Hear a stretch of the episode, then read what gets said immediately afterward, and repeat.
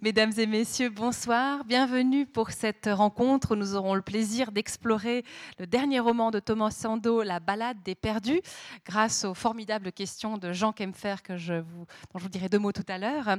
Je me permets de vous annoncer nos deux prochains rendez-vous puisque la semaine prochaine sera euh, intense, mais euh, préparez-vous, nous sommes dans la dernière ligne droite de la saison. Vous avez pu découvrir certainement les programmes du mois de juin et peut-être aussi découvrir la conférence d'Hubert Reeves qui va clore la saison. Malheureusement, elle est d'ores et déjà complète. Donc voilà, on pourra, pour ceux qui ne sont pas encore inscrits, ça a été très très très vite. C'est quelqu'un qui a suscité beaucoup d'enthousiasme. Donc voilà, malheureusement, il ne reste plus de place. Il reste la solution de rattrapage, à savoir la médiathèque, c'est-à-dire de se regarder la captation vidéo ou l'enregistrement sonore de la conférence euh, sur notre site. Pardon. Donc, euh, voilà pour le mois de juin. Mais donc, la semaine prochaine, deux événements. Tout d'abord, mardi 5 juin, nous aurons le grand plaisir d'accueillir Ludivine Bantini, qui viendra nous parler de mai 68. C'est dans l'air du temps, vous le savez évidemment. Elle a pour euh, qualité d'avoir exploré, retravaillé des archives euh, à travers toute la France pour, j'ai envie de dire, un peu élargir le spectre, puisqu'on se dit toujours mai 68, ce sont des étudiants, c'est Daniel Cohn-Bendit. On a tendance un petit peu à résumer les choses. Et elle, elle allait parcourir toute une série d'archives pour faire parler d'autres aspects, d'autres personnes, euh, aussi bien du côté euh, des pro-révolution, j'ai envie de dire, que du côté de la police, du côté des politiciens qui n'étaient pas très euh, enclins à ces mouvements de révolte. Donc c'est vraiment quelqu'un qui est passionnant sur le sujet de mai 68. Donc on entend beaucoup de choses ces temps-ci, mais j'ai envie de vous dire, venez l'écouter elle, parce qu'elle a un regard qui est vraiment tout à fait particulier et renouvelé sur mai 68. Jeudi 7 mai, nous allons changer de cap, puisqu'il sera question d'abeilles avec euh, Alex Eby. avec Alex Avec Alex Eby, nous parlerons des abeilles, puisqu'il travaille à l'université de Neuchâtel euh, sur les abeilles depuis, depuis longtemps. Euh, et là, avec d'autres collègues, ils ont produit un article qui dénonce en fait l'impact des nicotinoïdes sur les abeilles, qui les déciment littéralement. Alors, ce sont des, pour l'instant dans des taux qui ne sont pas nocifs encore pour l'homme, mais qui de fait ont un impact sur les abeilles. Et quand on sait l'importance que jouent euh, les abeilles dans l'écosystème, euh, ce n'est pas des bonnes nouvelles.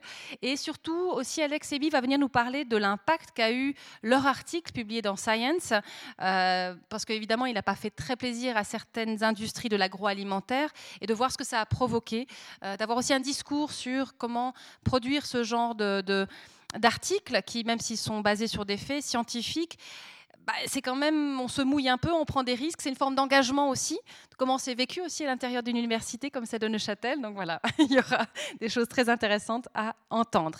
Et puis sinon, je vous rappelle l'exposition qui se trouve derrière vous, Souvenir incomplet des photographies de Brigitte Ramsayer prises euh, durant ces dernières années au festival de la plage des Six Pompes, euh, festival d'art de rue, où l'accent est mis sur vous, sur le public. Et c'est une façon pour nous de souffler euh, une des bougies euh, des 25 ans que fêtera le festival La Plage des Six Pompes cette année, cet été, quand nous serons en pause estivale. Mais voilà, c'était une façon d'être un petit peu de la fête malgré tout. Juste vous rappeler aussi que dans quelques jours, nous allons voter, notamment sur la loi sur les jeux d'argent. Vous le savez, le Club 44 se, fait un honneur d'être neutre, mais il faut savoir que quand même, si, si la loterie romande perd un petit peu, enfin si les organisateurs de jeux d'argent étrangers euh, prennent plus de place, on va dire, euh, ou, fascinent plus de joueurs en Suisse, avec toutes les questions que pose le jeu, évidemment, eh ben, c'est tout un, tout un pan de la vie euh, culturelle, euh, sociale, associative, sportive du canton et de Suisse romande qui va tout simplement s'amenuiser, on va pas dire disparaître, mais en tout cas s'amenuiser, avec de, des conséquences importantes, notamment sur des institutions comme la nôtre. C'est pour ça qu'on se permet de vous encourager à être attentif à cette votation et, si possible, à voter oui. Voilà, je m'arrête sur la propagande, mais néanmoins, c'est plus sérieusement, c'est un sujet extrêmement sérieux.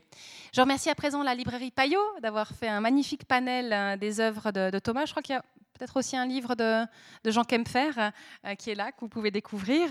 Alors, merci beaucoup à nos deux invités. Je suis euh, évidemment touchée d'accueillir Thomas Sando parce que ça fait longtemps qu'on se dit, mais il faut qu'il vienne présenter ses livres. Avec cette timidité touche dans, j'ai dû faire du forcing, j'ai dû l'obliger, le torturer pour qu'il accepte d'être sur euh, cette scène. C'est aussi un plaisir pour moi parce qu'évidemment, vous le savez peut-être, mais Thomas Sando était mon prédécesseur au Club 44, donc je suis ravie, euh, ouais, ouais, comme délégué culturel, tout à fait, qu'il soit là ce soir parce que pour moi, c'est quelqu'un qui, durant ces dix dernières années, a été toujours, voilà, toujours un peu là et, et ça a toujours été quelqu'un. Dis comment tu faisais? Donc voilà, je suis ravie de l'accueillir en tant qu'auteur, écrivain. Je remercie évidemment aussi Jean Keffer, professeur honoraire de littérature de l'Université de Lausanne, euh, qu'on avait euh, accueilli ici pour faire l'interview de Mélisse de Kerangal, c'était en 2017, et dont on apprécie évidemment énormément la finesse d'analyse et le rapport vivifiant à la littérature. C'est toujours le mot qui me vient pour toi, Jean. En tout cas, merci beaucoup de te livrer à cet exercice, et puis je vous souhaite à toutes et à tous beaucoup de plaisir pour cette rencontre. Merci. Merci.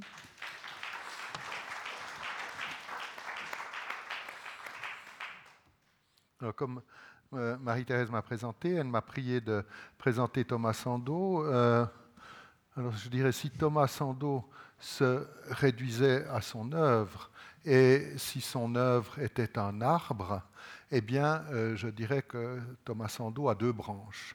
regardez ces la, liste de ses publications. Il y a une branche sciences humaines ou non-fiction, comme disent euh, les, Américains, avec des ouvrages euh, divers, inattendus. Un ouvrage sur euh, le commissaire, c'est ce qu'il est commissaire d'Eric Inspecteur. Inspecteur d'Eric, un autre sur un chanteur que peu d'entre nous, entre moi je ne connaissais pas, Alain Leprest, ou encore une thèse qui a fait l'objet d'une publication au seuil d'histoire de la médecine.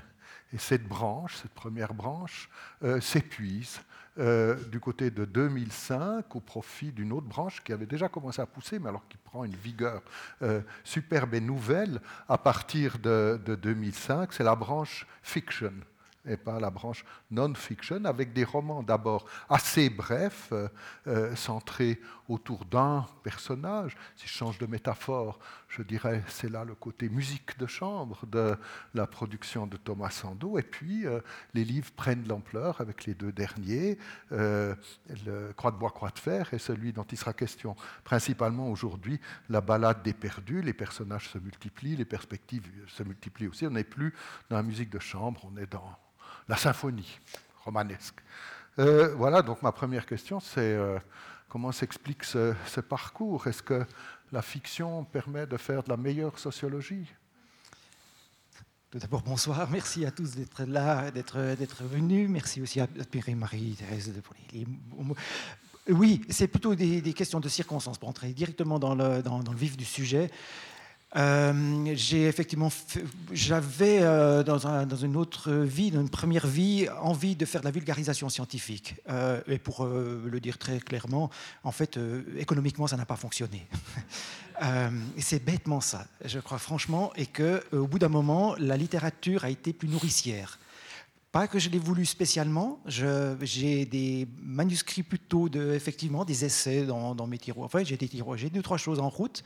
J'ai des projets aussi. J'en ai déjà parlé à mon éditrice. C'est pas impossible qu'un jour euh, qu'on revienne, qu'on essaye de faire une bouture sur cette première, euh, sur cette, euh, oui, cette, première branche. mais c'est plutôt un, un, jeu de circonstances. Vous savez, quand ça, au bout d'un moment, quand ça entre guillemets, fonctionne quelque part, eh bien, on a tendance à essayer d'aller plutôt. On se prend déjà suffisamment de gifles en tant qu'écrivain, on va pas, on va pas faire comme ça. Mais euh, effectivement, c'est plutôt la vie euh, éditoriale qui a fait, euh, m'a fait un petit peu prendre cette direction. Tu dis ça, ça fonctionne et ça fonctionne plutôt bien. parce que c'est la deuxième question un peu pour introduire ce portrait arborescent, euh, euh, si on considère euh, les lieux d'édition et les maisons d'édition de ton œuvre romanesque, on, constate que quelque chose de, remarquable, c'est le déplacement de maisons d'édition d'ici vers une des grandes maisons d'édition parisiennes, Grasset, qui a repris en 2012 un roman qui avait d'abord paru dans le Haut-Jura, comme tu aimes à dire, canton du Jura, reprise donc euh, de Même en Terre en 2012, et puis depuis 2013, 2014, 2016, 2018, toute une série de romans qui paraissent avec la jaquette euh, jaune grassée. Alors la question c'est comment est-ce que ça s'est fait, euh, ce changement d'éditeur? Question voisine Est-ce que ça a des incidences sur la façon d'écrire quand tout d'un coup on, quitte le statut d'auteur euh, endémique euh, jurassien au statut d'auteur universel parisien Est-ce a des incidences sur la façon euh, d'écrire? Et puis troisième sous-question, est-ce qu'il y a deux réceptions de cette œuvre Une réception suisse d'une part, qui accueille l'écrivain endémique, et puis une réception française qui accueille l'autre écrivain? Voilà un petit ensemble de questions. C'était la question de Jean Kempfer, et maintenant il me reste une heure pour répondre à cette question-là. non, non, surtout pas, j'en ai d'autres encore. oh, là alors oui, effectivement, il y en a plusieurs. Euh, plusieurs, c'est carrément c'est des bourgeons. Euh, la, question, oui, euh, le passage Suisse-Paris, parce qu'on parle de Paris plutôt, euh, oui, il s'est fait euh, d'une manière euh, naturelle aussi pour les essais. Alors je reviens, puisque c'est toi qui, en as parlé tout, à l'heure. J'ai là aussi petite minute d'autoglorification, d'autant plus que c'est une maladie qui ne dure pas. Mais mes essais, effectivement, j'ai eu beaucoup de chance parce que j'en ai publié un aux presses universitaires presse universitaire de France, euh, dans la collection dirigée par Dominique Lecourt, donc c'était déjà euh, pas mal. Et puis après, j'ai pu euh, publier aussi au Seuil avec Nicolas Witkowski. Et, honnêtement, j'aurais aimé que ça s'accroche. Après, effectivement, il y a eu des circonstances qui ont fait que. mais ça peut être intéressant de le raconter juste comme ça, puisqu'on est en famille. Hein. Mon livre du Seuil est paru la semaine où il y avait une grève, euh, une des premières grandes grèves en France des infirmières et du tout de corps médical. Autant dire que je n'ai eu, c'est donc un livre d'histoire de la médecine assez rigolo, hein, euh, mais zéro recension. Donc, euh, une catastrophe financière intégrale pour l'auteur, pour l'éditeur, pour un truc comme ça. on, a vendu les droits, hein, vous le trouvez en turc et en, catalan. Donc ça, c'était pas mal. Mais ça, des fois, ça se joue à des choses comme ça. Euh, il faut, le savoir, notre, la, vie d'écrivain, c'est pas toujours rigolo parce qu'on on doit quand même aller faire nos commissions à la Migros comme tout le monde. Et, là, c'est une aventure parisienne qui s'est arrêtée un petit peu brutalement. Euh, et heureusement, heureusement parce que ça, je, vais déjà répondre un peu à la, question suivante. Pour, pour moi, être publié à Paris, et d'ailleurs j'ai toujours rêvé d'être euh, publié chez Grasset, c'était très important pour une question de diffusion et de distribution. C'est pas que j'aime pas les éditeurs d'ici, il y a d'excellents éditeurs, d'ailleurs, euh, par exemple, on a cité d'autre part euh, avec Pascal Rébet et Jasmine Liardet qui font un travail extraordinaire, mais par rapport à la réception, euh, il n'y a, a, pas de secret. Hein. Si vous voulez faire un peu comme moi, un peu votre métier d'écrivain, vous êtes quand même obligé d'aller un petit peu là où ça se passe. Euh, et qu'est-ce que ça veut dire? Là où ça se passe, ben c'est quand même Paris, c'est des autres, c'est d'autres réseaux, ça, fonctionne autrement. Euh, donc, euh, comment je suis Alors, ça, c'est une réponse technique, moins émotionnelle, mais technique, oui, parce qu'un livre publié à Paris, chez un éditeur Jean Grasset, effectivement, vous le trouvez un petit peu partout, au Québec, au Cameroun, en Belgique et même en Suisse. L'inverse, ce n'est pas, pas le cas. Euh, j'ai publié euh, avec Catherine Louis qui est là, euh, on, a fait un joli, très joli livre qui s'appelait, très triste, mais très joli, qui s'appelait La Fanée. Euh, le livre a, été mieux reçu qu'on le pensait. On a été sélectionné pour les petites fugues, pour euh, le prix Lettres Frontières. Et ça, c'est des choses qui se passent en Franche-Comté et, euh, en France. Et je me souviens très bien que l'éditeur, Louis-Georges Gasser, était très embêté parce que les livres passaient par la frontière. Donc voilà aussi des choses comme ça qui sont, oui, ma foi, un peu terre à terre, mais qui font partie du quotidien de, de l'auteur. Donc moi, évidemment, je suis très, très content d'être chez un grand éditeur, même si je suis un tout petit chez un grand éditeur. Mais j'ai choisi ça. Et parfois, on me dit, OK, tu ferais mieux d'être un grand, façon de parler, mais un grand chez un éditeur plus modeste, euh, plus, plus, local, plus régional. Pourquoi? Parce que ça peut changer évidemment énormément de choses. Par exemple, par rapport au prix, prix littéraire, euh, par rapport au positionnement. Où est-ce qu'on met le sando euh, dans une librairie ou dans une bibliothèque? Est-ce qu'on le met avec les Suisses? Est-ce qu'on le met avec les Français? Euh, des, petites choses comme ça euh, qui, sont assez intéressantes sur toute la, ce qu'on appelle à tort la chaîne du livre. Je dis à tort parce que c'est pas c'est, pas continu comme ça. C'est plutôt une roue de vélo. Les choses dans, toutes les, dans tous les sens. il y a des rayons, euh, les, rayons entre. C'est, une réponse pas très claire, mais. Euh, et puis, est-ce que ça change des choses? Oui, bien sûr, ça change énormément de choses. Et ça, ça change des. Euh, qu'est-ce que ça change pour l'auteur? D'être chez Grasset euh, Grasset, on dit qu'ils reçoivent entre 5 000 et 6 000 manuscrits par année. Donc il y a un, état de concurrence qui vous pousse à vous lever le matin pour être un peu meilleur que le jour d'avant. Vous n'avez pas droit, entre guillemets, à l'erreur. Euh, moi, ça me plaît, ça me plaît, mais c'est pas forcément agréable parce que, euh, oui, c'est agréable. pour moi, c'est agréable, mais je, je, je connais, entre guillemets, j'ai des collègues, écrivains, autrices, auteurs, qui, qui n'aiment pas, entre guillemets, cette, euh, cette idée-là. Pour le dire autrement, Grasset n'a pas besoin de moi. Moi, j'ai plus besoin de Grasset. Euh, chez un éditeur, on va va pas, donner des bons et des mauvais points. Ça, c'est quelque chose que je n'aime pas faire. Mais, chez un éditeur plus local, vu qu'il y a moins de manuscrits, vu qu'il y a moins de filtres, moins qu'il y a moins de comités de lecture. Il y a même des éditeurs ici en Suisse romande qui n'ont pas de comité de lecture, où il suffit de dire euh, j'ai un super manuscrit, mon gars, euh, euh, et puis, ça se règle autour d'une bouteille de, vin rouge. Je sais très bien, ça, ça, existe très bien. C'est évidemment beaucoup plus facile d'être édité en Suisse romande, ou, au point de vue local, hein, ce n'est pas une question de romandie. C'est plus facile d'être édité si, vous êtes euh, je ne sais pas, euh, euh, dans le nord de la France, par un éditeur du nord de la France, etc. C'est normal. C'est plus facile au, point de vue local. Et puis plus, entre guillemets, vous, visez haut, plus il faut ben, s'adapter, faire des concessions, faire des trucs, peut-être. Moi, je ne fais pas beaucoup de concessions. Mais quand j'écris, j'ai quand même tout le, tout, tout le je, je, je, pense à tous les gens chez Grasset qui vont me lire et puis qui, qui, attendent que je vienne avec mes chocolats euh, à la rue des Saints-Pères. On en vient peut-être au livre maintenant qu'on a eu cette page de, de sociologie, mais j'y tenais parce que c'est pas tous les jours qu'un écrivain de la Chaux-de-Fonds euh, publie chez, Grasset, donc c'était bien de savoir ce que ça voulait dire que d'être publié chez Grasset.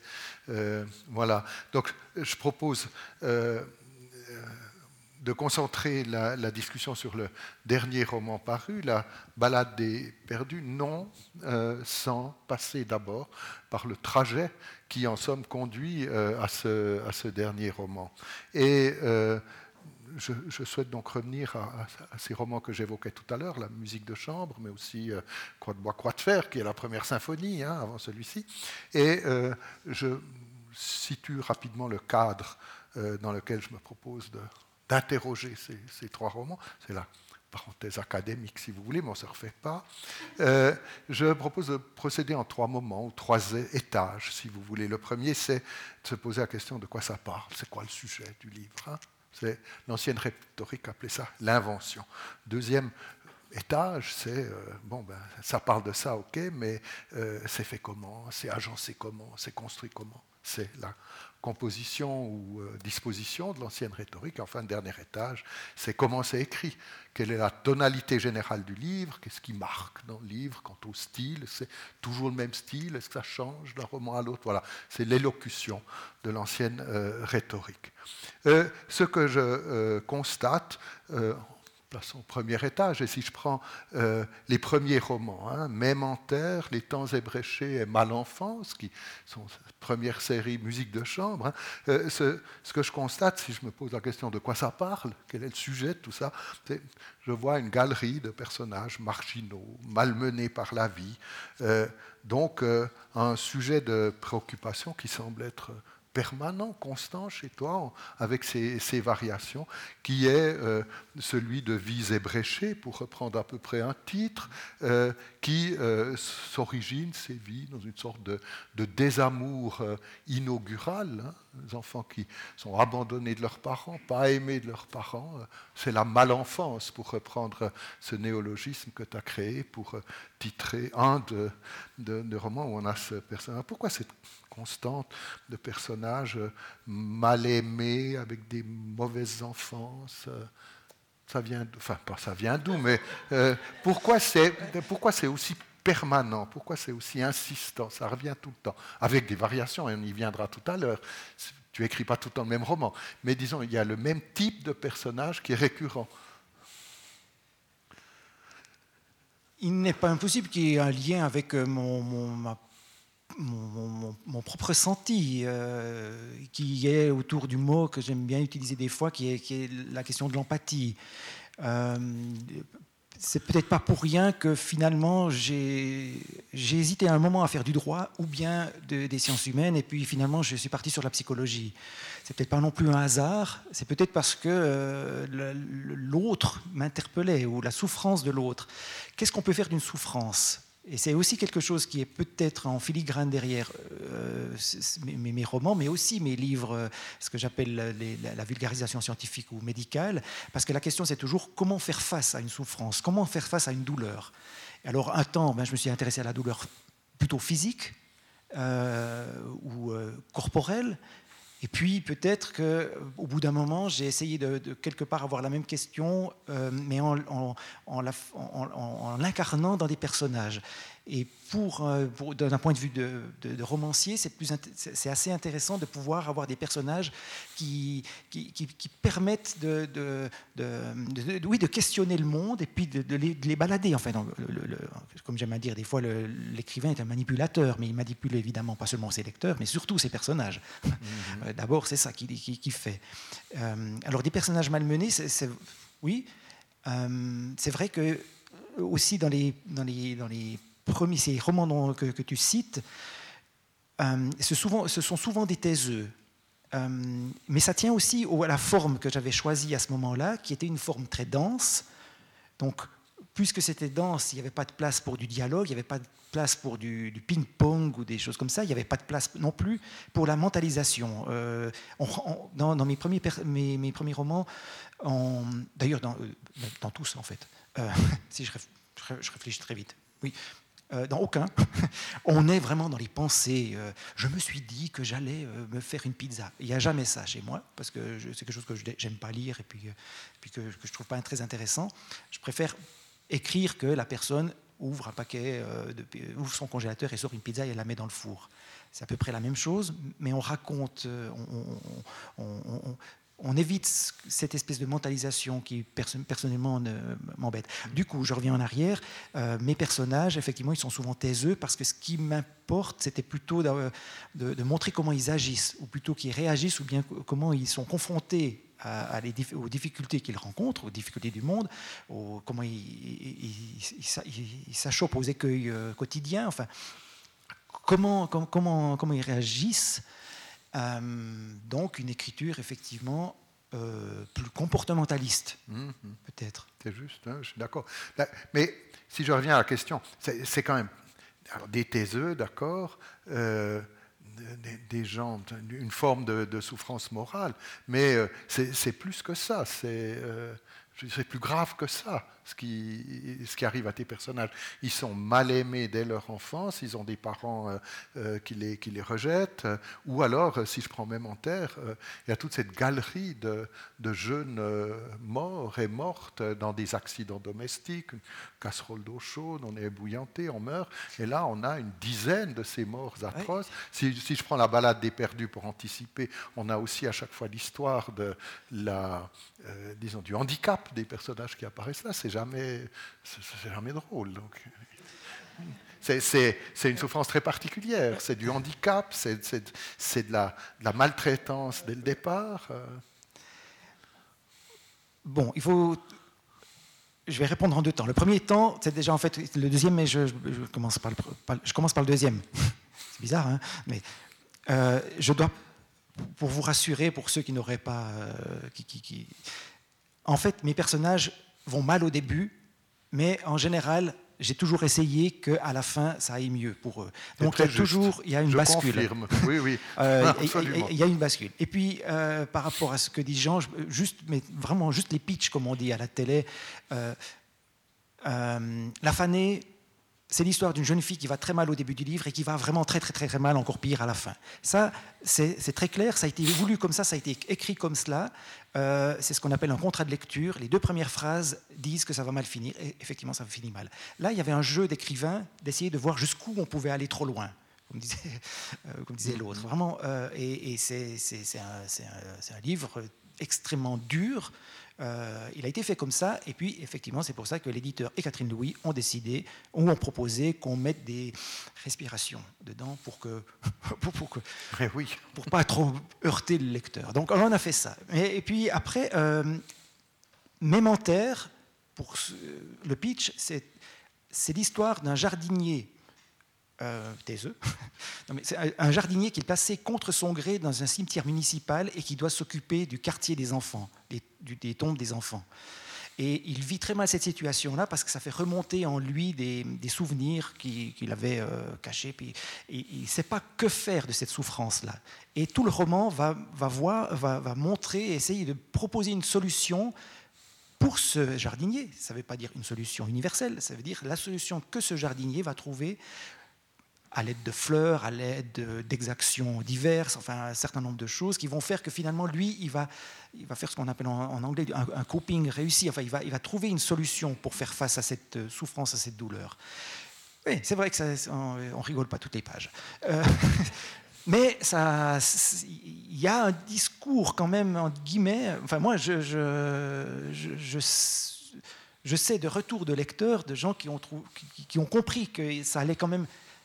Ça fait un peu, euh, ça fait un peu église, mais vers la lumière, un peu comme ça. Le, le- le- le- le pitch de, je, je, je Oui, oui, oui, oui, c'est bien comme ça. On a une belle idée de ce qu'il y a avant la balade des pères. Les temps est bréché.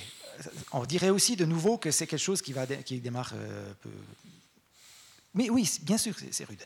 L'histoire rude au départ, c'est l'histoire d'une trentenaire qui est atteinte d'un syndrome qui n'est pas mentionné dans mes livres, c'est une autre question, mais qui existe vraiment. Elle va perdre l'audition en quelques semaines. Que fait-elle? Elle a deux choix. Soit elle panique et s'enferme chez elle comme ça, et non, mon personnage euh, va décider de se construire une bibliothèque sonore en allant dans des lieux euh, bruyants, très particuliers, une piscine couverte, un, chantier, une discothèque. Euh, alors c'est aussi une jeune femme esselée qui n'a pas beaucoup d'amis, peu importe. Et puis elle va aussi apprendre dans l'urgence des rudiments du solfège. Parce que finalement, elle se rend compte qu'elle n'aura plus de musique, mais qu'elle devra en avoir dans sa tête. Petite, on, rappellera en, passant que être sourd, c'est pas être sans bruit, c'est avec d'autres sons ou d'autres sensations. Donc c'est là qu'il faut qu'il fallait montrer comment ce personnage va se construire une nouvelle vie dans laquelle elle pourra euh, non pas s'épanouir, mais en tout cas pas dépérir. Euh, et c'est donc un livre plein de musique, plein de références, plein de choses comme ça. C'est la première fois, euh, par exemple, il y a une scène où elle va dans un magasin de musique pour toucher une harpe. Je ne sais pas si beaucoup d'entre vous, avez déjà touché une harpe. C'est juste génial. Il faut essayer une fois. Euh, ce genre de choses, ce geste, ce genre de geste. Et puis euh, Mal enfance, oui, Mal c'est un conte, c'est un conte cruel. non, c'est un conte initiatique. C'est l'histoire d'un petit garçon qui, euh, qui a une, bonne, dizaine d'années, qui manque le train qui devait le ramener chez lui parce que euh, il est attiré par un petit chaton blessé. Et puis, euh, dans la panique, il veut sauver le chaton. Il prend le premier train qui arrive sur, euh, sur le quai et en fait, le- ce, train va l'éloigner de son but. et bêtement, parce que c'est un grand lecteur, ce petit garçon, il va croire qu'il va pouvoir s'en sortir parce qu'il a lu tout David Croquette, donc il croit qu'il va pouvoir s'en sortir seul et il décide de rentrer par ses propres moyens, par le bus, par en pied, par le vélo, etc. Et il va se perdre, évidemment. Euh, la bascule, je parlais de bascule, d'évolution, effectivement, ben, le petit garçon, il n'est plus le même à la fin parce qu'il il a le temps de ruminer, pas mentaliser, ruminer toute la, pendant son voyage, sa nuit, et il va un peu comprendre un petit peu pourquoi il en est arrivé là. Euh, pourquoi il a réagi de cette manière-là, qui était une manière très absurde et, très, très contre-productive. Donc effectivement, le matin suivant, quand il arrive euh, chez lui, il, il est- c'est plus un enfant. D'ailleurs, c'est je, vois mes notes là, je dis, ces histoires sont toujours l'histoire d'une évolution, d'une conversion, d'un mûrissement à partir d'une situation initiale négative. Donc je suis d'accord. C'est écrit là. Hein? Oui, oui. Euh, euh, toujours en, ce qui concerne alors ces, récits, euh, peut-être, j'en note deux, caractéristiques. Il y a à chaque fois, on pourrait dire que ce sont aussi des romans réalistes, dans la mesure où il y a un grand souci d'établissement du contexte. Il y a toujours un contexte social, économique, géographique surtout. comme tu dis, je, je ne fais mentaliser mes personnages. Je dis ce qu'ils voient, je dis par où ils passent, et puis ils passent à côté d'une usine, à côté de, euh, lieux d'entrepôt, ils passent dans, des, terrains vagues, etc. On est dans un monde concret qui est euh, régulièrement euh, décrit avec, précision. Et ça reviendra dans la balade des perdus. Donc on va du côté de la balade des perdus là. Mais est-ce que tu serais d'accord de dire qu'il y a une part réaliste dans tes romans? Absolument. Euh, parce que j'aime ça, parce que quelque part, pour faire des grandes phrases, je pense que, comme je conçois mon, métier, ça veut pas, c'est ma façon hein, de le concevoir, hein, avec tous les guillemets qui s'imposent. Mais pour moi, euh, je me sens des fois un peu comme une sorte d'historien du quotidien. Ça fait un peu grande formule, hein, euh, un gros titre, euh, comme ça, pour, euh, pour le 20 minutes. Mais historien du quotidien, ça veut dire que ce qui nous intéresse, ce n'est pas les grands événements, c'est plutôt les petites choses, les petites choses qui passent à la radio, des publicités. C'est pour ça que, effectivement, mes, mes, mes, textes sont, sont, ponctués, ou même plus que ponctués, de, de petites choses. Les personnages, ils passent, tu l'as dit, à côté d'une voiture où il y a justement une, une, musique qui passe. Et, et, et, ça donne une dimension euh, parce que des fois, il suffit de mentionner un chanteur à la mode, qui fut à la mode à une époque, pour que ça, nous rappelle quelque chose, ou des événements qui ont beaucoup marqué euh, euh, dans, dans Mal Enfance, effectivement. la, date, la date est expliquée, je crois, sur la quatrième de couverture, mais on aurait, quelque part, il n'y aurait même pas eu besoin, parce qu'à l'intérieur du texte, le petit garçon, il voit des affichettes, il entend une fois de plus la radio, il entend des choses qui permettent au lecteur de parfaitement situer au jour près, même à l'heure près, euh, le, texte. Alors, ça, ça c'est ma façon de concevoir. Par exemple, je ne suis pas du tout un lecteur de. Euh, je l'ai eu été, hein, je dis pour Pascal, mais de, science-fiction ou de, choses comme cela. Euh, je, ne pourrais plus, ou je pourrais pas en faire. Moi, moi j'aime bien ce, ce concret-là. Et puis il y a une autre chose que, que là, qui est pas tout à fait, qui est une, parenthèse euh, supplémentaire, un bonus à ta, question, c'est que allons-y, allons-y, allez. Euh, une des choses que je trouve qui est géniale dans, mon, dans ce que j'appelle mon métier, c'est ça, c'est de pouvoir euh, avoir du temps ou avoir le devoir même de s'informer, de, d'aller chercher des informations. moi, si je, si je mentionne une voiture, euh, je, passe des heures sur Internet pour être sûr qu'elle était disponible, le modèle que je cite dans, euh, dans, le livre. En principe, euh, bien sûr, j'ai peut-être laissé des fautes, mais quelque part, c'est génial d'avoir comme, comme job d'aller s'informer, d'aller chercher des, des, informations, de, de, de, vérifier qui était au pouvoir, à quel endroit, est-ce que Ariane 5 avait déjà décollé ou pas, enfin, des trucs comme ça. Donc, je, alors, le danger, c'est de se perdre effectivement, j'ai tendance à me perdre parce que, parce que avec les outils d'informatique aujourd'hui pour, pour de, renseignement, c'est tellement hallucinant. Euh, donc, donc on, a vite tendance à chercher, mais en même temps, euh, j'apprends des tas de choses parce que ça me permet, en tant qu'auteur, de, de, me dire bon, c'est quoi la vie d'un maréchal euh, Ferrand dans les années 80 Il fait quoi? Il a quoi comme outil? Euh, et, je peux entrer dans des mondes qui, évidemment, euh, ne sont pas les miens, qui, évidemment, euh, en tant que romancier, mais pour, pour, le dire autrement, je suis très chanceux, parce que c'est un, beau métier pour cela, avec cette liberté d'aller mmh. s'informer. vous avez eu plusieurs pitchs, un bonus. On est très branché postmoderne, là, avec cette terminologie et puis cette façon euh, d'apporter des gains à l'auditeur, c'est bien. Euh, je propose qu'on aborde. Euh, oui, donc du coup, ça donne des romans denses et feuilletés, hein, parce qu'il n'y a pas seulement l'histoire du, petit pouce qui rentre à la maison avec sa géographie réaliste, mais il y a aussi les musiques dont il se souvient, il y a les souvenirs qui, remontent, il y a en tout cas ça, il y a, sa, sa malenfance qui, remonte, mais encore une fois pas sous, la forme de la, euh, euh, de la mentalisation, mais tout d'un coup on est dans un monde parallèle parce qu'une association s'est faite, semble-t-il, dans l'esprit du petit garçon, et puis on a une scène de traumatisme enfantin, etc. beaucoup de couches, hein. mais il me semble, si je prends mon troisième niveau, vous vous souvenez comment, c'est quoi la tonalité générale? Elocutio, hein, euh, là, il me semble qu'il y a une caractéristique de l'ensemble de, ces romans, c'est qu'il y a à chaque fois une tonalité, disons, générale, nouvelle par rapport au, précédent. Bon, euh, La fanée, tu rappelles, c'est parfaitement euh, tragique. Hein, pas, c'est noir, il n'y a pas d'échappatoire. On pourrait dire que même en terre, euh, il y a une tonalité euh, fantastique, dans la mesure où on ne sait pas très bien euh, ce que fait ce jardinier de cimetière, s'il va déterrer la nuit les petits morts pour les réenterrer chez lui. on suppose que, mais le texte est relativement discret à ce sujet, donc c'est du fantastique, on n'a pas vraiment la réponse.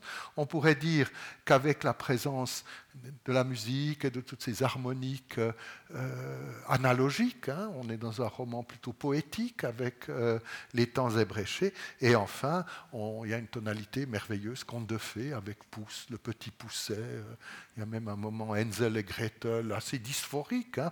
On arrive enfin dans une maison, on croit qu'on va avoir oui, il est là au milieu de la nuit, euh, il va être accueilli dans cette jolie maison illuminée, et puis euh, il semble qu'on tombe sur des quasi-pédophiles. Donc euh, une seule solution, c'est de fuir. Hein. Voilà, donc il y a des tonalités. Donc est-ce que là aussi, au, moment où tu écris, tu entres, ça vient, ou enfin, est-ce que tu as ce souci de ben, je ne sais pas, comme en musique, d'être en mineur, en majeur, qu'il y ait quelque chose qui, se poursuive pendant tout le, récit, alors même que mille choses se passent dans ces récits, ils sont réalistes, ils sont tout ce qu'on veut. Mais est-ce, est que tu serais d'accord à dire que chacun a une tonalité propre?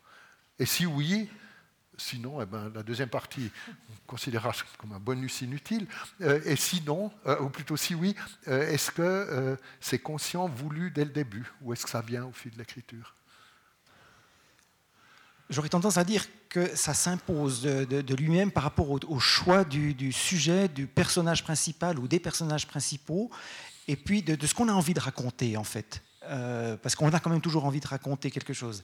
Alors, euh, moi, je, suis de ceux qui pensent que dans un roman, un roman est souvent construit autour d'une question, une question qu'on se pose. Euh, c'est pas le, c'est pas le texte, c'est pas le roman final, mais il y a quand même quelque chose qui fait que qu'on décide de garder parmi les, centaines d'idées qu'on peut avoir en une semaine, il y en a, de temps en temps une ou deux qui sont, la plupart sont mauvaises, euh, de temps en temps une ou deux qui sont fécondes, mais certaines ne euh, nous mènent pas très loin. Et puis de temps en temps, il y en a, il y en une, j'appelle une idée ou une, question qu'on peut se poser, et puis qui, qui, nous permettent de, bâtir déjà une sorte de euh, un canevas d'histoire. Euh, pour prendre par exemple les, euh, je prends volontairement les temps ébréchés par exemple, qui, est, sympa. Ben, la, question au départ est, vraiment quasiment triviale. Moi, je suis un mélomane, j'aime beaucoup la musique, j'en écoute beaucoup de toutes sortes. Et, et, par exemple, il y a un morceau Oblivion de Piazzolla que je trouve absolument, euh, chaque fois que je l'entends, ça, me met dans des états émotionnels très, très curieux. Euh, et je me suis dit, mais qu'est-ce que serait ma vie si je, ne pouvais plus écouter ça? Euh, Qu'est-ce que serait ma vie si j'avais jamais pu, pu entendre ce morceau-là? Et là, le, travail du romancier de se dire ok on va prendre cette question là et on va évidemment on va pas raconter la vie euh, je m'appelle Thomas Sando euh, je me suis posé cette question là ça, ça, sans le moindre intérêt par contre si on, arrive à trouver un personnage à qui il pourrait avoir cette question. Alors on voyait bien par rapport à ce que j'ai appelé le pitch avant qu'on n'est pas du tout cette, la question. Mon personnage ne se pose évidemment jamais cette question-là. Elle n'est pas consciente de, de, de, ça. Mais par contre, ça permet à l'auteur de poser, d'un petit peu partir de ce de ce point, euh, point de départ, et puis poser plein de questions euh, annexes. C'est quoi la musique? C'est quoi le bruit? On vit dans une société où le silence est devenu un luxe. Des, petites choses comme ça. Et là, on parsème ensuite un, roman qui est donc de la fiction, qui se veut de la fiction, mais de petites choses, de, de petits moments comme ça, de, petits échos à des choses, à des choses que l'auteur se, se, pose au quotidien. du coup, ça crée alors c'est que ça crée, ça euh, oui, ça, ça. crée, ça crée ces univers couches. C'est ça. Oui. Parce que chaque question en fait euh, amène une, couche supplémentaire. Je propose, euh, on est à peu près à la moitié, c'est ça, qu'on fasse l'impasse. ce Croix de bois, Croix de fer, premier gros roman de Thomas Sando qui explore les missions protestantes en terre africaine, roman polyphonique, etc. On laisse tomber. Mais on a beaucoup, de, beaucoup à faire avec euh, la balade des perdus, si tu es d'accord. Mais si tu veux donner le pitch de Croix de bois, Croix de fer, ou deux, trois idées, euh, à libre à toi. Alors, allons-y, le pitch. le pitch. Et puis après, on verra s'il y a un bonus. Euh. la phase B. Euh, croix de bois, croix de fer. C'est euh, euh, l'histoire d'un frère qui est convié à, rendre hommage lors d'un colloque dans un vieil hôtel, hommage à son frère qui était missionnaire en Afrique. Et pendant très longtemps, enfin, au début, ce frère qui est le narrateur, donc vous avez compris, le narrateur refuse l'invitation parce qu'en fait il ne s'entendait pas du tout avec ce frère qui, qui, avait des tas de côtés très sombres. Euh, et, tout à coup il s'est dit, mais tiens, c'est l'occasion jamais d'aller révéler la, vérité. Euh, le, mot vérité, déjà, un premier V minuscule, V majuscule, patati patata. Et euh, finalement, il accepte d'aller à ce colloque, ce, ce colloque bienveillant, où il est, plutôt bien accueilli, euh, avec la volonté d'aller tout casser, en fait. Et puis, ça va évidemment pas du tout se passer comme prévu parce qu'on ne va pas le laisser parler. Et puis, lui-même va tout à coup, euh, en réfléchissant un petit peu à sa propre vie, se dire que, bon, mais c'est pas si facile que ça. Lui, effectivement, lui préférait aller au cinéma, faire des tours en vélo moteur, euh, faire des choses plutôt, plutôt classiques, alors que pendant que son frère faisait euh, aller évangéliser à gauche et à droite, ou bien faisait les, les scouts chrétiens. Enfin, il faisait vraiment le vrai bien avec B majuscule, visible, lisible alors que lui, le narrateur, a toujours fait des choses un peu plus, plus, euh, plus discrètes, monter les commissions de sa voisine, enfin des choses comme ça, mais qui font pas la une du journal. Et c'est euh, ce rapport euh, difficile entre c'est quoi faire le bien? Est-ce que le, ce fameux enfer pavé de bonnes intentions? C'est ça, en, gros, en gros, en très gros. Oui, oui, en très gros. Et, c'est assez satirique. Oui, oui, oui, oui, parce que oui, oui, mais c'est difficile parce que c'est un, sujet extrêmement délicat. Alors de trouver, euh, parce que c'est pas un livre sur la religion, évidemment, c'est pas un livre critique, c'est un, livre qui prend. Euh, euh, d'ailleurs, il y a les protestants, mais les catholiques en reprennent aussi.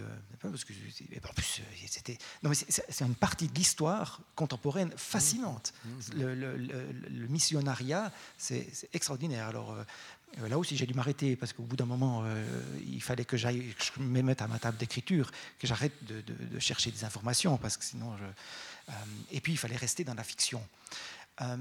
Qu'est-ce que je voulais dire? Oui, oui. C'est intéressant parce qu'il y a plein de dimensions histoire avec H minuscule ou histoire avec H majuscule. voilà,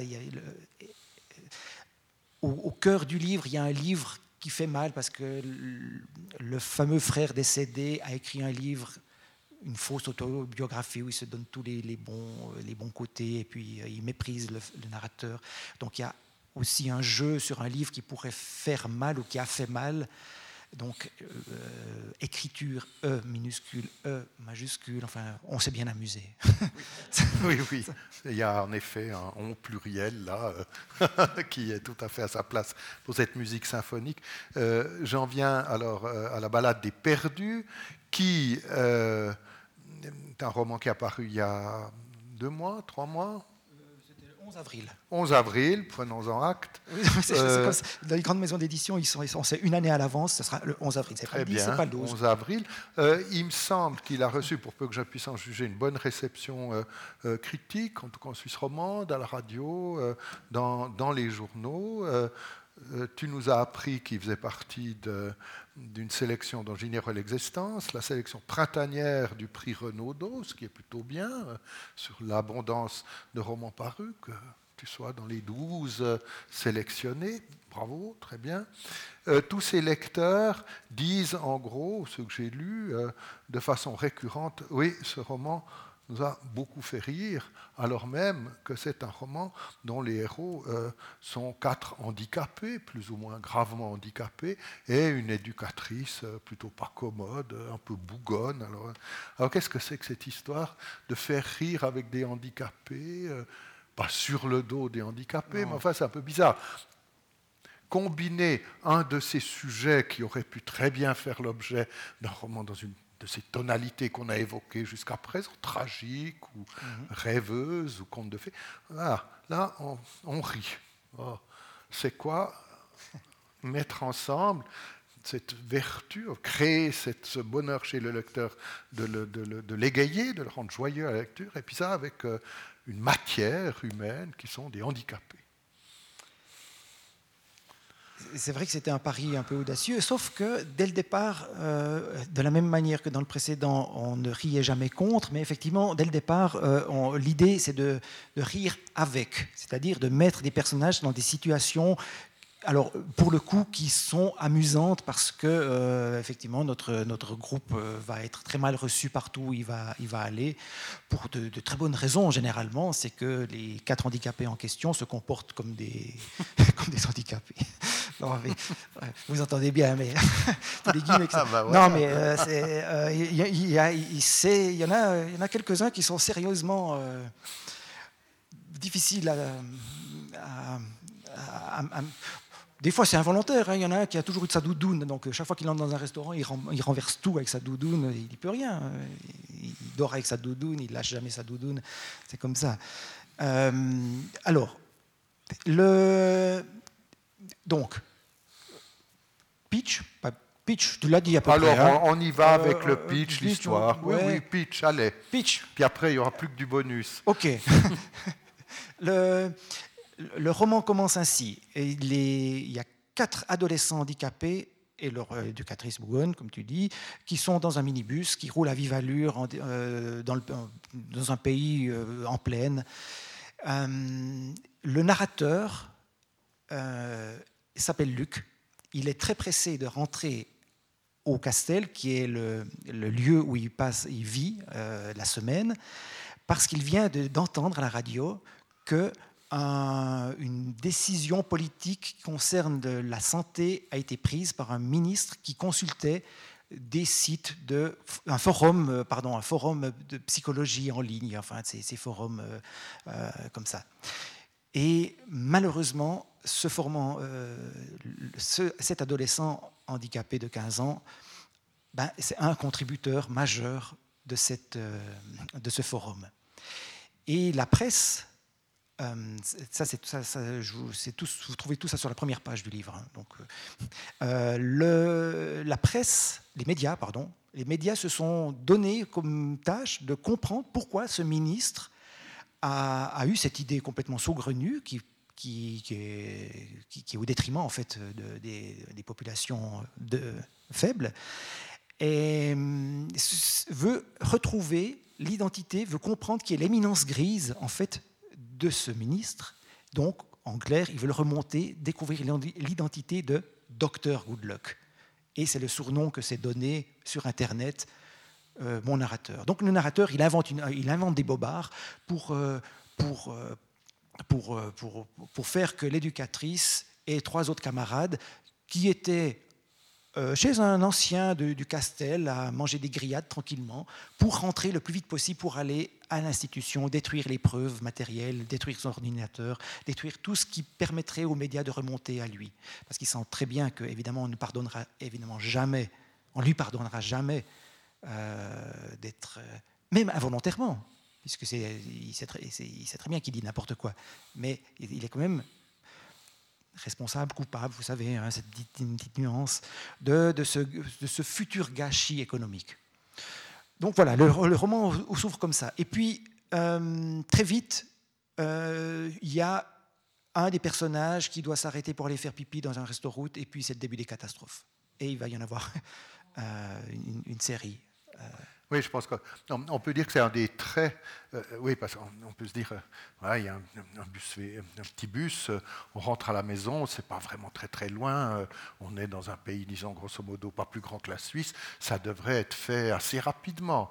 Et donc, pour que ça se fasse pas rapidement, pour qu'il y ait un retour à rallonge, il faut une narration. Puis là, il faut dire que Thomas Sando a une imagination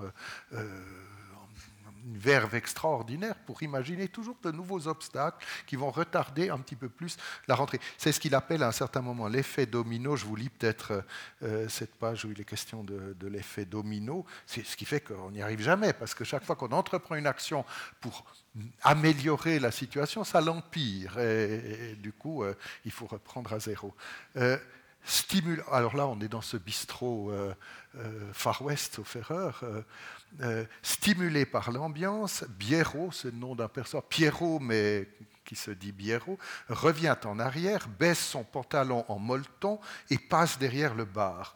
La serveuse en lâche le panier de verre qu'elle venait de sortir du lave-vaisselle. Elle recule et heurte un porte-manteau qui bascule lourdement. Pardon. C'est la vibration de trop. Un néon décoratif se détache et percute avec une précision chirurgicale le goulot d'une bouteille de bière en exposition, euh, laquelle se colle alors à sa voisine qui, à son tour, propage l'onde de choc. Je n'avais jamais vu une démonstration aussi belle et colorée de l'effet domino. Dommage que personne n'ait filmé. C'est une sorte de, résumé de la structure en cascade hein, de, l'histoire. C'est bien comme ça que c'est construit. C'est bien ça, c'est toujours pire. c'est toujours pire.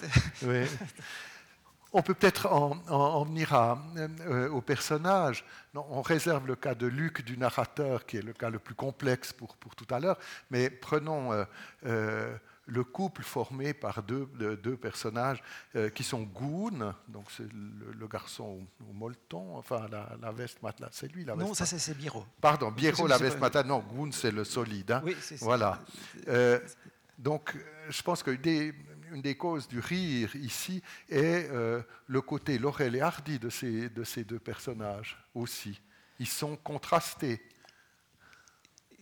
ils sont très contrastés, tous, sont contrastés parce qu'en fait, euh, c'est un, équipage un peu hybride. Et, euh, à part le fait de vivre la semaine dans, le, dans le même, la même institution, ils n'ont pas de lien au départ. donc, c'est, mm. alors, c'est aussi une histoire d'amitié naissante parce que tout ce qu'ils vont vivre ensemble va faire qu'ils vont se découvrir je n'irai pas jusqu'à dire s'apprécier pour certains, mm. mais en tout cas, euh, ils, vont, vont, vivre passablement d'aventures ensemble. Euh, ils vont, mais au départ, ils n'ont ils ont pas grand-chose de commun. Donc, mais effectivement, il y a quand même un espèce de couple qui se, qui, se forme, d'abord parce qu'ils sont sur la même banquette euh, dans le minibus, et puis qui se chamaillent dès le départ. et alors, il y en a, il y en a un, effectivement, c'est Biero, qui est extrêmement extraverti, qui, qui, qui, comme je disais quand j'étais jeune, il a, les hormones en folie. Quoi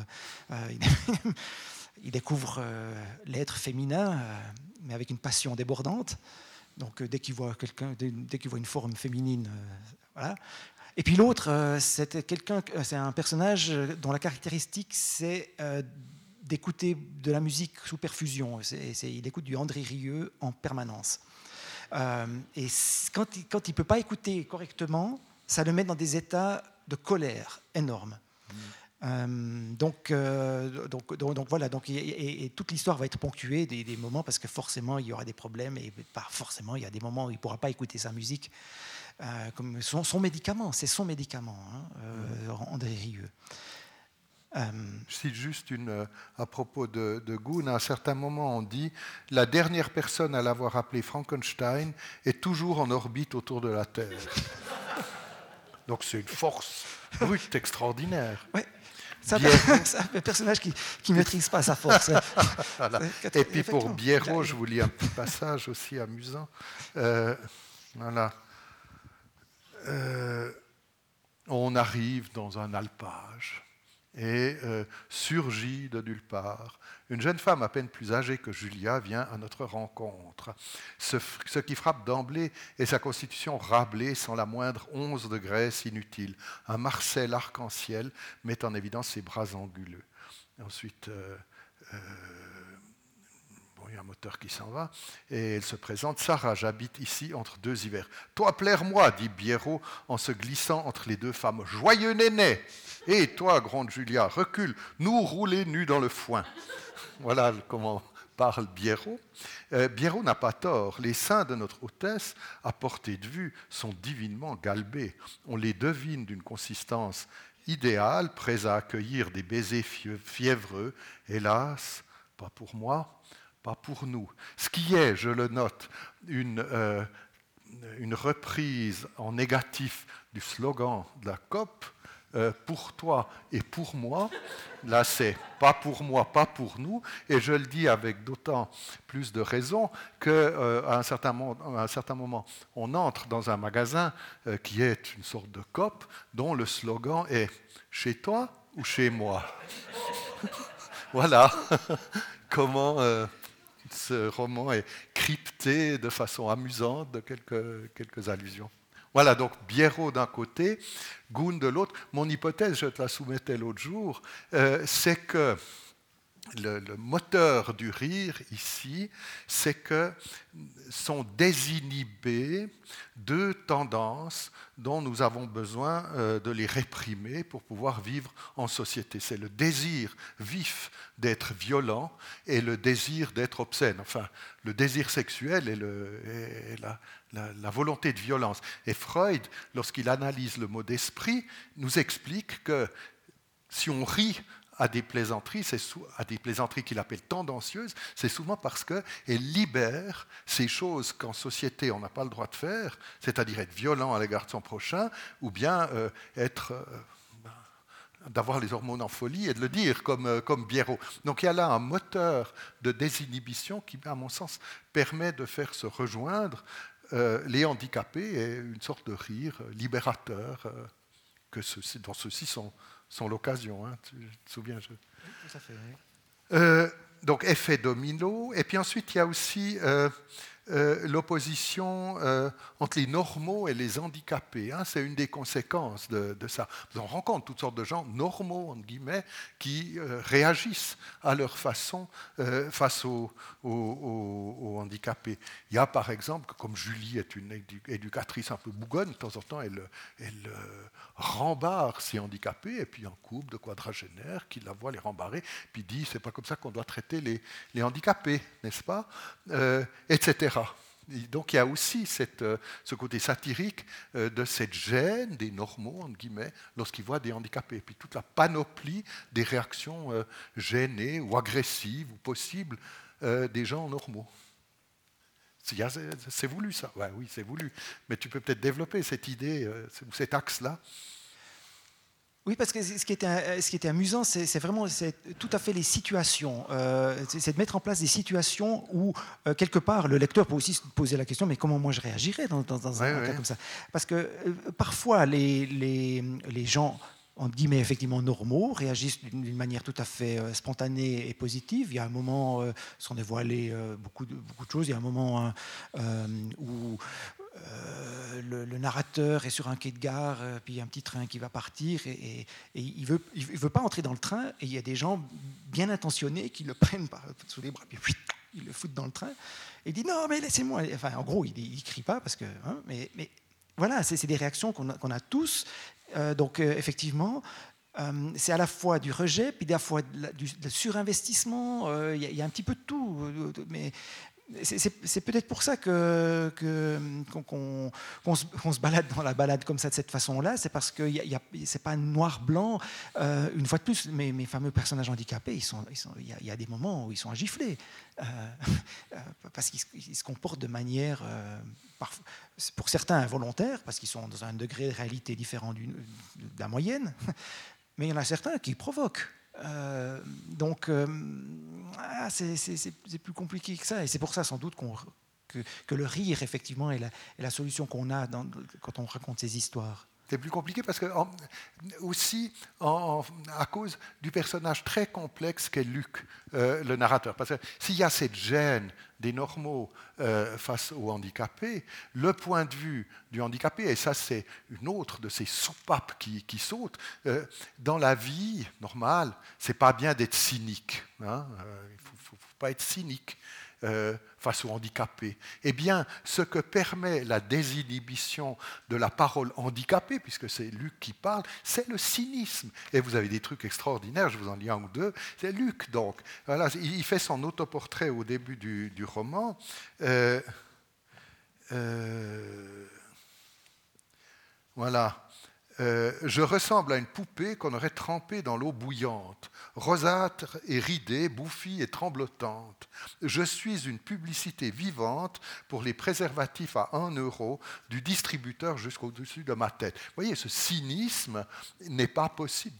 Vous et moi, bien éduqués, on ne peut pas dire ça. Luc peut, le dire. Autre exemple de ce cynisme, euh, là.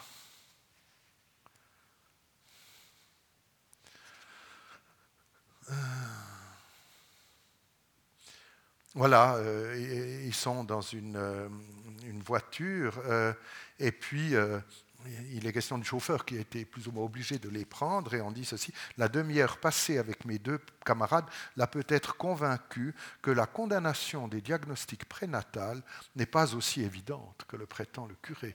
Voilà.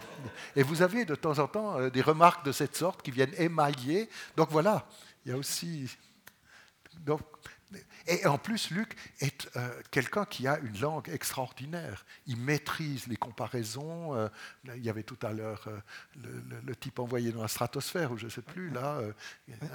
vous avez, à propos de Julie, à un certain moment, on nous l'a décrit crispée comme une huître amarrée descendante, etc.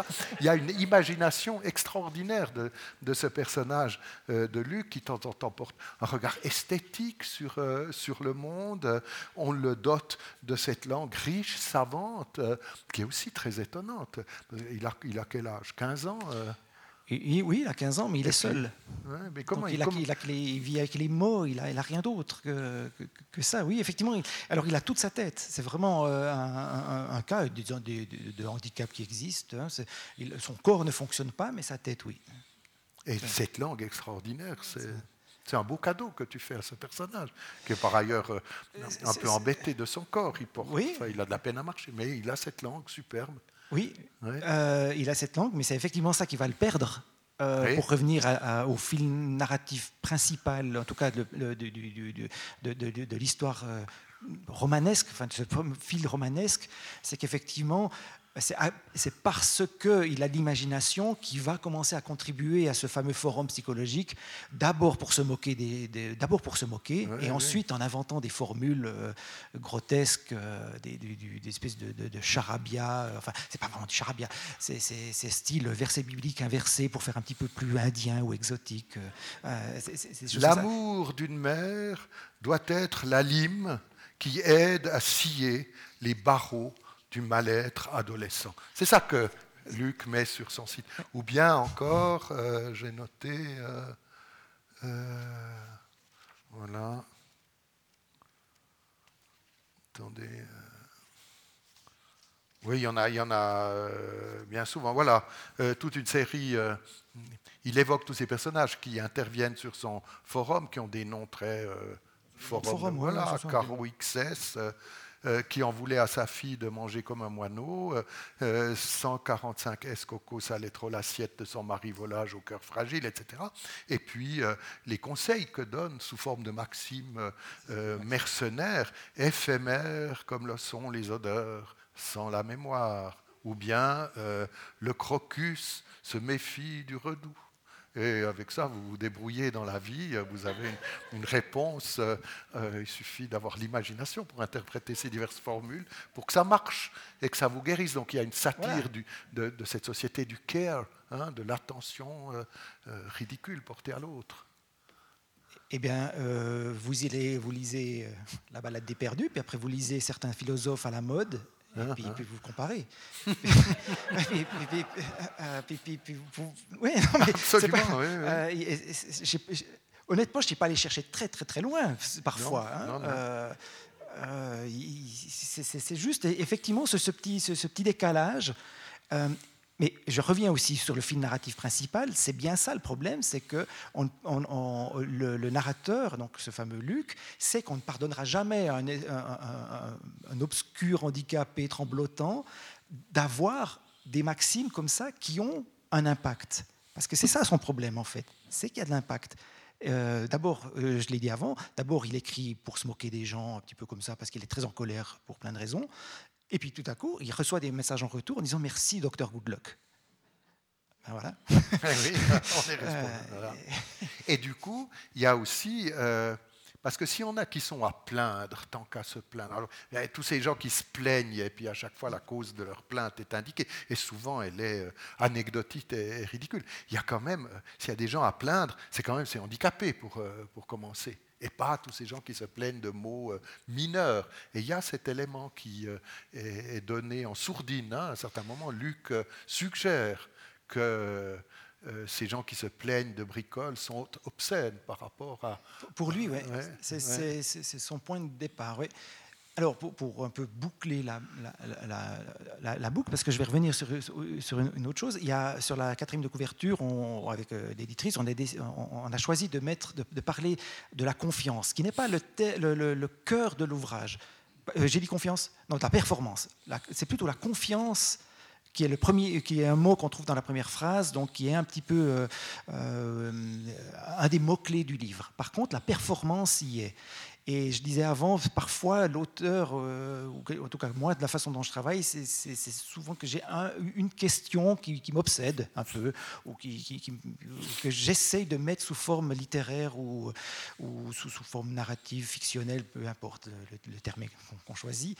et puis, vous allez enfin, il se trouve que dans, mon entourage proche, il y a euh, quelques, personnes qui aiment bien regarder euh, certaines de ces émissions sur, euh, sur des chaînes commerciales où, par exemple, on met euh, deux, dizaines, de, candidats sur une plage quelque part très loin, et puis ils doivent batailler, et puis euh, ils doivent faire des alliances, et puis après ils doivent dormir sous la pluie, et puis ils ont des épreuves sportives, et puis au bout d'un moment, comme dit l'animateur plusieurs fois par émission, il n'en restera qu'un. Et puis, c'est ça. Et puis, alors, on a des discours euh, très, très virulents, enfin, très, pour moi, très violents. C'est euh, je veux être le meilleur, je veux écraser tout, je veux tout déchirer, trucs comme ça. Et puis, euh, dans ma famille aussi, des fois, sur la même chaîne, mais il y en a plein sur d'autres chaînes aussi, il y a des, des concours de chant, de, chansons. vous savez, là aussi, il y avait des coachs, puis ils pressent sur un bouton quand ils aiment bien, puis sinon ils pressent pas s'ils n'aiment pas. Et puis, euh, et puis, et puis euh, il y a toujours des petits interviews de ces jeunes chanteurs ou chanteuses. Ben, ils ne sont pas forcément jeunes, hein. ils ne sont, ils sont pas encore consacrés. Voilà. Euh, et qu'est-ce qu'ils disent? Ils disent des fois la même chose. Je, veux tout déchirer, je veux leur montrer que je suis le meilleur, des trucs comme ça, comme ça. Et moi, ça me frappe toujours en me disant, mais moi, j'ai juste envie d'écouter une, belle chanson avec des, bons musiciens, quelque chose qui me crée de l'émotion. Euh, assez de ce discours d'écraser l'autre, d'être supérieur, qui est une forme en fait déguisée d'individualisme poussé à l'extrême. Et alors la question initiale que je me suis dit, tiens, cette question-là, je vais la mettre, je vais l'incarner dans des personnages, et c'est pour ça que sans doute que j'ai choisi plusieurs handicapés dans mon véhicule envoyé euh, dans la nature, des gens qui ne pourront jamais répondre à cette injonction qui est radiodiffusée, télédiffusée, qui est sur toutes les affiches, d'être toujours en permanence le meilleur, d'être toujours en permanence le meilleur mari, le meilleur père, le meilleur employé, tout ce discours de l'excellence. Alors, je dis, toujours attention, je suis évidemment un, fervent adepte de la pensée positive. Euh, il, faut, il, faut, il, faut, se donner les moyens, il faut tout ça. Mais il faut pas croire qu'il faut faire attention avec cette espèce de discours qui dit qu'il suffit de croire à ses rêves pour qu'ils se réalisent. Et, ça, je pense que c'est dangereux. Et alors, euh, le romancier que je suis, là, plutôt que, que s'est dit, bah, tiens, on va mettre, on, va, on va dire, cette, question-là, on va mettre dans des, petits gars qui, qui, qui, ne seront, qui, qui, qui ne pourront pas répondre à cette injonction. Ils ne pourront jamais être les meilleurs. Ils partent perdants. Euh, et qu'est-ce qui se passe euh, avec cette espèce de réflexion? Et alors, au long du, roman, effectivement, via le narrateur, on croise des affiches euh, ou, des, slogans. on est dans un monde de slogans, hein, si, vous regardez un petit peu. on a toujours été des slogans. Mais attention l'histoire. Ne refaisons pas l'histoire. Mais ce qui est assez intéressant, c'est de voir qu'on amène les mêmes slogans parfois pour vendre des, des savonnettes ou pour, pour, vendre des grandes actions dans le tiers-monde. C'est les mêmes mots. C'est quasiment les mêmes. Oui, c'est des slogans. Alors qu'est-ce qu'on fait quand on est euh, un adolescent handicapé qu'avec un peu de chance, on trouvera un emploi pour mettre des timbres sous enveloppe? Euh, Qu'est-ce qu'on fait de ça? Alors, quand on trouve un emploi, il y a un moment où euh, un handicapé trouve un emploi, euh, l'orienteur professionnel a réussi à en lui en trouver un. il y a des gens qui déplorent qu'on mette là des, handicapés, alors qu'il y a des pères de famille euh, qui ont des hypothèques de maison à payer, qui mériteraient bien mieux cet emploi que ces handicapés. Hein. Donc voilà. Même quand... Donc c'est voilà, c'est ni pour toi ni pour moi. Hein. C'est la, sagesse de, Mais peut-être. alors, peut-être conclure par euh, euh, quand même, il y a des, euh, tu dis cette confiance, il y a, dans, plusieurs de tes des, romans des espèces d'ouverture vers une sorte de, tendresse discrète, je pense. Il y a le petit chaton de pouce qui essaie, il s'en occupe à la fin, ce petit chaton meurt, enfin, pendant toute la, toute la nuit, oui, meurt, bon, c'est juste ou bien?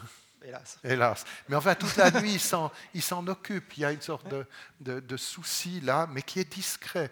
De la même façon, dans Croix de bois, Croix de fer, il y a aussi une histoire d'amour, mais à peine esquissée, qui ne donnera peut-être rien. C'est le narrateur qui va fumer une cigarette avec euh, une employée euh, originaire des Balkans euh, sur, une, sur une terrasse. Ils sont dans une sorte de cocon. En bas, il y a des gens qui rient, qui font du bruit. Eux, ils sont là. Dans la balade des perdus, il y a aussi une belle scène avec Pauline, qui est la troisième handicapée. Elle est destinée à mourir bientôt, nous rappelle-t-on toujours dans le livre. Et vous avez un moment, un bon moment de tendresse entre le narrateur, Luc, qui lui apporte quelque chose à manger. Il y a spectacle, l'ouverture sur, sur les montagnes. Et peut-être que euh, Julia, mais les fins sont ouvertes chez Thomas Sando, donc on ne sait jamais. Il n'y a pas d'épilogue, c'est embêtant. Euh, ben, là, on voit Julia à la fin qui va rejoindre euh, Enzo, enfin, on l'invite à repartir à l'alpage où il y avait Enzo, il semble qu'Enzo l'a apprécié. Donc il n'y a pas d'épilogue où on nous dit 15 euh, euh, jours après, euh, Enzo et Julia. Non, on n'a pas ça. Mais enfin, il y a ces ouvertures vers de la tendresse virtuelle qui créent dans ce monde des faibles et des, et handicapés et des, et des délicats des, des, possibilités mineures d'épanouissement. Moi, je trouve ça très beau. Voilà. si tu veux dire quelque chose de, ça, et puis ensuite on donnera la parole au public, je pense. Hein. non, c'est si gentil que. que ça va. Il faut pas que j'ajoute quelque chose. Concluons sur ce moment de tendresse euh, euh, émouvante et discrète. Et voilà, la parole.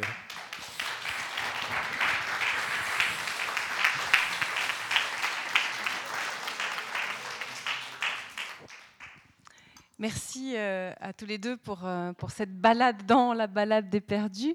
Ben voilà, vous avez maintenant euh, l'opportunité de, poser des questions, ou de, que ce soit sur la balade des perdus ou sur les autres romans, sur, sur ce qui anime aussi Thomas dans son travail d'écriture. Il vous suffit, comme d'habitude, de demander le micro.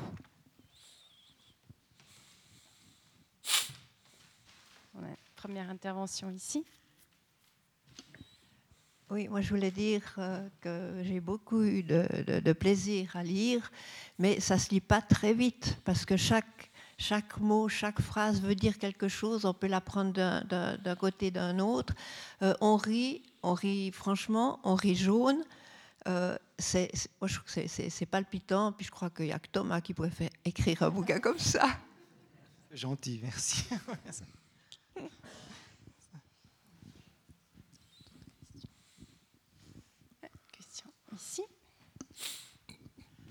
je trouve que vous n'avez pas beaucoup parlé de Julia, qui est quand même aussi un personnage intéressant quand même. Et puis alors le contexte du Castel, euh, qui est tellement réaliste qu'après ce qu'on pourrait en, en, penser, en tout cas avec disons une connaissance peut-être un peu sommaire si on n'y a jamais vécu. Mais il me semble que là, tu es vraiment dans le registre où c'est euh, la description pure. Ou enfin, euh, et puis Julia, c'est, je trouve aussi intéressant de prendre euh, la méchante, c'est, l'éducatrice qui devrait être gentille, puis les gentils, c'est les handicapés. Quoi. Je trouve que c'est, aussi assez, assez intéressant de, cette espèce de combinaison comme ça. Mais Julia, je trouve que c'est aussi un personnage en soi intéressant quand même, ou bien? Euh, Julia, effectivement, comme tout personnage, pour faire un roman qui, soit intéressant pour le lecteur, parce qu'il faut, aussi penser au lecteur, il faut qu'il y, ait une transformation. Donc effectivement, d'avoir un personnage un peu négatif au départ. Euh, on, aurait pu faire l'inverse aussi, quelqu'un qui, un thriller, et puis euh, on part de quelque chose de très, très négatif. très positif et en fait on se rend compte que c'est non là en fait la discussion est plus plus plus plus, plus au-delà de la pure théorie littéraire, Julien est intéressante pour moi parce qu'elle est, et au fond, elle n'est pas mauvaise, elle est juste pas disponible. Et là aussi, c'est une question qu'on peut se poser. Est-ce que nous sommes toujours disponibles? Non. Il y a des tas de moments où nous ne sommes pas disponibles à l'autre, même à nos proches, parce qu'on est à plein de choses, on a plein de stress, on n'est pas physiquement prêt. ça. Et là, le problème, c'est qu'elle est payée pour être disponible. Mais elle ne veut pas elle peut pas. Donc, euh, effectivement, elle est, elle est extrêmement agaçante. J'ai même des, gens qui m'ont dit, mais, mais c'est un, personnage euh, oui, détestable. Je ne crois pas qu'elle le soit. Elle n'y peut rien. Et puis, euh, elle n'y peut rien. Et une fois encore, elle est mal barrée avec cette, équipe de bras cassés. mais oui, c'est vrai qu'elle crie trop. Elle, elle, crie trop. Et puis, on a comme, ma foi c'est aussi mon style, hein, mais, mais on, a le pendant avec d'autres super éducateurs euh, youhou qui, euh, qui sont au, Castel, les éducateurs parfaits. Et puis, ce qui est intéressant, c'est de se, positionner en tant que lecteur, d'avoir ces, tonalités différentes, puis se dire, ok, ouais, euh, voilà. Mais oui, oui, il y a par exemple une, psychologue freudienne, j'avais noté ça, euh, et je cite, qui passe son temps à détourner ce que nous exprimons. Voilà. Psychologie euh, euh, orthopédique. Hein. Ben oui, ils doivent tous passer chez la psychologue, ils aient envie ou pas, c'est dans le planning. voilà, il y, a, la piscine, après il y a la psycho, puis après il y a l'ergo, puis après. Il y a Vladimir. Il y a Vladimir. Eh bien, Vladimir, tu peux peut-être en dire un mot. l'éducateur. Oui, ça, ça, Vladimir, c'est. Orientateur. Ah, l'orienteur, ouais, je ne me rappelle plus, il y a une formule. Ouais. Euh, parce qu'il passe aussi dans les classes normales, entre guillemets. Euh, puis, euh, ouais, il est, il, est, malheureux partout. Quoi. Entre ceux qui ne veulent pas travailler, puis ceux qui voudraient travailler mais qui ne peuvent pas, puis ceux qui pourraient travailler mais qui ne veulent pas travailler. Enfin, c'est l'enfer pour lui. dans les supermarchés. Oui, oui, oui. Il essaie de, il essaie de sauver l'affaire. Hein. mais il y a peut-être aussi une thématique qui traverse euh, le roman. Alors, tu l'as dit tout à l'heure, euh, euh, il suffit d'avoir des rêves pour qu'ils se réalisent. Dans le fond, si je traduis, c'est tout est affaire de volonté. Or, il y a quand même une thématique qui traverse le, roman, qui est la malchance, la chance ou la malchance. Luc, son, son mot de son avatar, c'est good luck. On peut dire qu'il n'a pas eu trop de chance, puisque si sa, pas, sa mère enceinte n'avait pas eu un accident de voiture, il aurait peut-être pu grandir comme un enfant tout à fait normal, mais il n'a pas eu de chance. Euh, on était encore dans le ventre de sa mère. Donc, ce discours aussi sur la performance suppose que tout est affaire de volonté, alors que on le voit bien, euh, non, c'est trop simple. Mais c'est le message qu'on essaye de, nous faire passer, et c'est là où je trouve aussi tout le discours sur les slogans et sur euh, ces injonctions très importantes, qu'on devienne conscient en fait que tout ce discours autour de la volonté, il est pernicieux. Il est pernicieux parce qu'il peut être culpabilisant. Et c'est là que, que je sors du, du, contexte d'auteur et de romancier pour, pour, pour, essayer de mettre un petit, truc, en, une petite réflexion, se dire mais il mais, y, a un moment où c'est trop. Et puis, euh, si on nous, si à, toute la journée on nous dit qu'on peut être meilleur et qu'on devrait être meilleur et plus performant, au bout d'un moment, c'est culpabilisant et, c'est injuste et c'est pas démocratique parce que euh, quelque part, démocratie au sens très large du terme, mais parfois euh, les, circonstances font familiales, de, l'argent, du lieu où on vit, il y, a des milliers de paramètres qui nous empêchent de simplement rêver et vivre notre rêve, ou je ne sais pas, toutes ces, toutes ces, ces, espèces de lieux communs euh, pseudo-psychophilo qui m'agacent. vous avez compris. Quoi. mais ça m'agace, mais j'ai essayé de trouver une façon amusante de le dire. Oui, mais Itagas, en même temps, ce que je trouve intéressant, c'est qu'à un moment donné, il y a une phrase qui dit, euh, je ne sais plus si c'est Luc qui le dit, dit « Les promesses n'engagent que ceux qui les croient ». Et ça fait penser à une réplique de Don Juan, euh, quand Don Juan dit à Elvire euh, Il ne fallait pas me croire sur parole ». Et dans le fond, c'est aussi cette petite mise en garde, mhm. aussi. là, c'est une petite responsabilisation à l'égard de ces, de ces injonctions, de se dire « Non, mais moi, j'en veux pas de cette injonction. Je vais, mhm. je vais pas me laisser avoir aussi. Et c'est là où le travail de d'écrivain aussi extrêmement précieux, pour le coup bien plus clairvoyant que certains philosophes à la mode, comme tu le dis, qui rend beaucoup plus conscient d'un contexte qu'on veut nous imposer.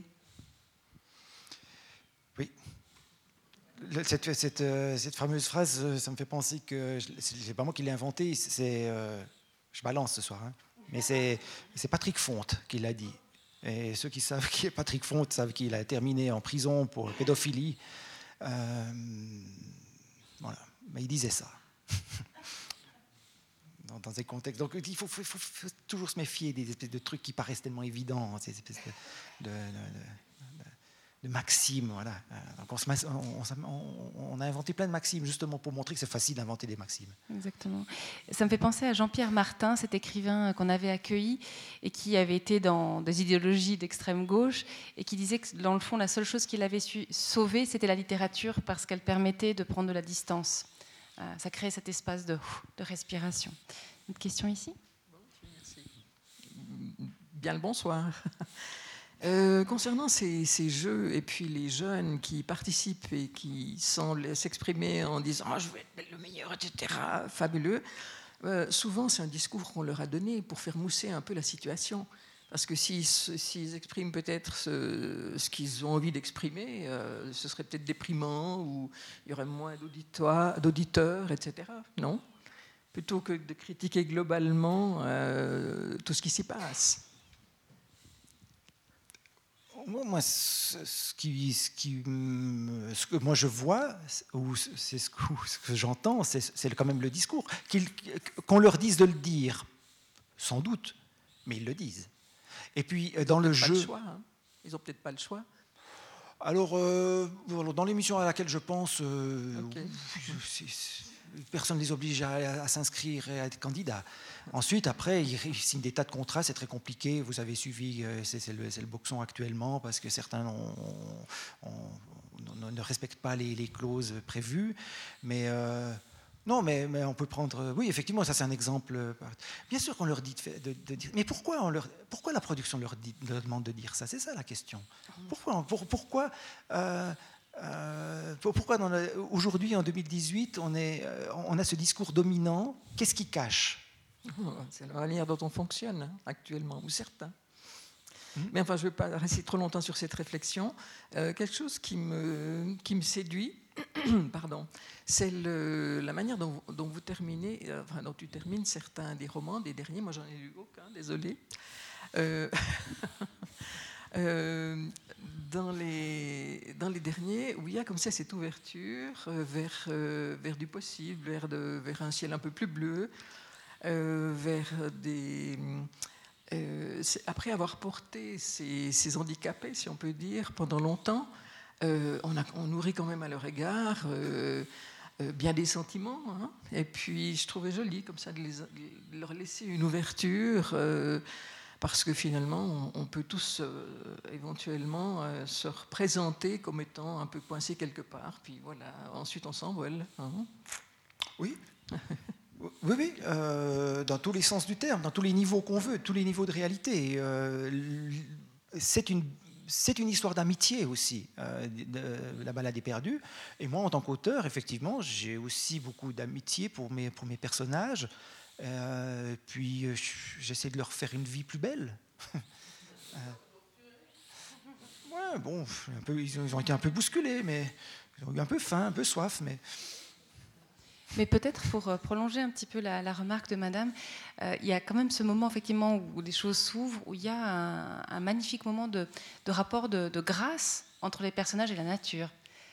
Et c'est vraiment très beau parce qu'on sent à quel point, euh, sorti du chaos du monde, des injonctions, tout d'un coup, il y a un apaisement. Alors, comme tu le dis, ils sont, affamés, ils n'ont plus d'habits, ils n'ont plus à boire. Ils sont peut-être aussi aux antipodes d'une société de surconsommation. Ils sont dans la, dans faim, dans le manque. Et pourtant, c'est là où on les sent les plus heureux. Euh, il y a à la fois ça, tu dis, euh, il y a une, histoire d'amitié naissante. Moi, j'irais même plus loin. J'ai l'impression que c'est la reconquête d'une famille de. Alors, ils ne se sont pas choisis, mais par contre, il y a quelque chose qui se crée, il y a quelque chose peut-être dans, toute la, difficulté de la relation quand même entre eux. Mais il y a cette, expression très belle où il, Luc dit j'allais retrouver les miens, pas en parlant de sa famille, mais en parlant des trois autres et d'éducatrices qui crient trop fort, c'est les miens. Et je trouve extrêmement touchant, parce qu'on ne dit pas la famille, on est plus dans une subtilité, mais c'est les siens. Je ne sais pas si tu, entre cette nature et les siens, euh, les miens, si tu peux dire quelque chose. Oui, peut-être, euh, je lis un petit passage qui est tout à fait ça.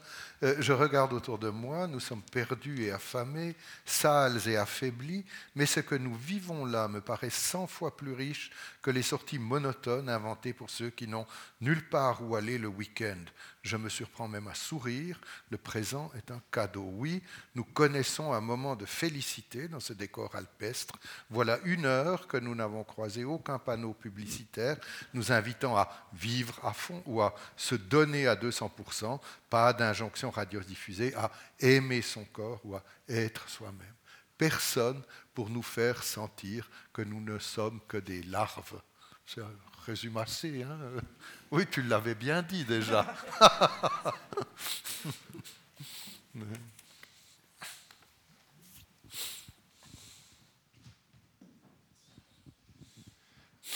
J'aurais une question par rapport à la, comment dire, la production ou l'écriture du roman.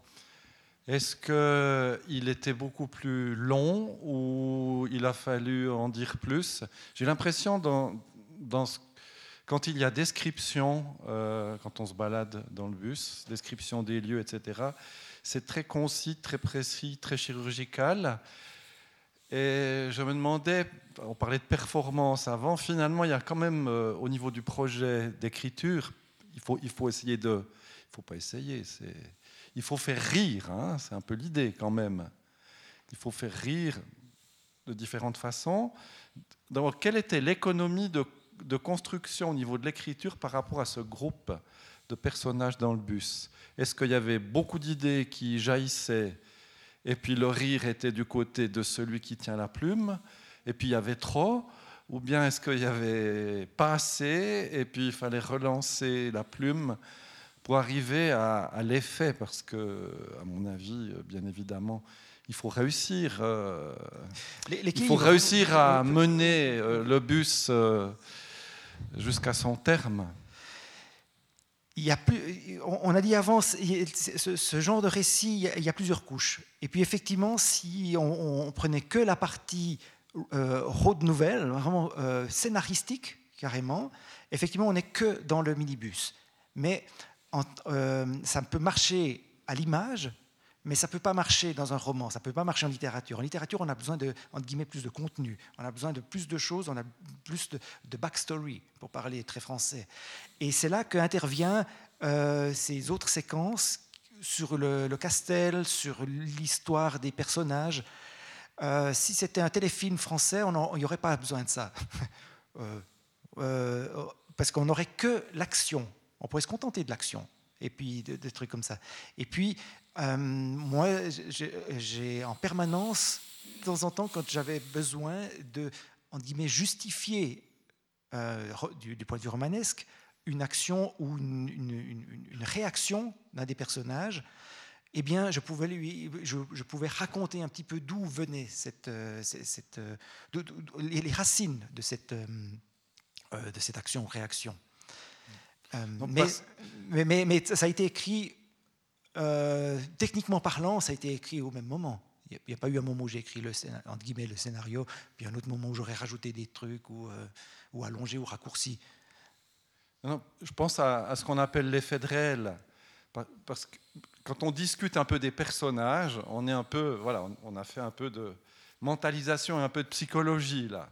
Alors, mhm. en parlant entre nous là. Euh, mais pour moi, les personnages, euh, par rapport à l'effet de réel, je ne suis pas totalement euh, très convaincu. Parce que dans la réalité, on côtoie, on a eu l'occasion, voilà, beaucoup de gens ont eu l'occasion de côtoyer des personnes souffrant de, on va dire, de différences. Et puis, euh, l'effet de réel par rapport à ça me semble parfois schématique. voilà, mais on n'est plus dans la littérature, on est dans, dans, autre chose là. Par exemple, euh, si on prend la, jeune fille, euh, ouais, ouais. On, a très peu de choses, on sait très peu de choses d'elle, et je trouve que c'est un personnage qui fait très effet de réel, et puis d'autres, pour moi, c'est voilà, l'effet de réel est moins réussi. Chacun son point de vue. Oui, hein. j'entends bien mais euh, l'effet de réel, oui, oui, alors il faudrait, pourrait en discuter. c'est un, peu une, réponse un peu bizarre que je vais donner, mais, attention, on est dans, un, dans une fiction, on est dans un roman. Euh, évidemment, euh, le romancier, on a parlé beaucoup de réalisme, mais comme ça, c'est vrai. Moi, j'essaie que ça soit crédible, plausible, disons, mais pas plus. Évidemment que c'est un roman. Heureusement que personne ne vivrait des aventures comme ça. Heureusement que ces personnages n'existent pas. La fiction, je dis toujours, c'est aussi formule un peu. La fiction libère. Elle permet de dire autre chose avec des personnages qui, sont, qui sont bâtis de cette façon, de, cette façon-là, avec des aventures de cette façon-là. C'est ça, pour moi, l'art romanesque. Sinon, on est trop proche de la sociologie ou de, l'essai ou, du, ou du, de, quelque chose qui serait plus de l'ordre du, témoignage. Euh, et quelque part, euh, tu n'es pas le premier à, enfin, c'est pas tout à fait ce que tu as dit, mais il y a, quelqu'un, d'autre qui m'a dit, ouais, mais euh, c'est pas possible cette histoire. Ben ouais, heureusement que c'est pas possible. c'est bien ça, c'est bien ça qui moi, quelque part, m'importe. Euh, sinon, je fais, un autre travail qui n'est pas du savoir euh, de ce type-là, mais qui est un autre type d'écriture. Et d'être de temps en temps un petit peu, un petit peu hors la loi permet de rappeler qu'on est dans la fiction.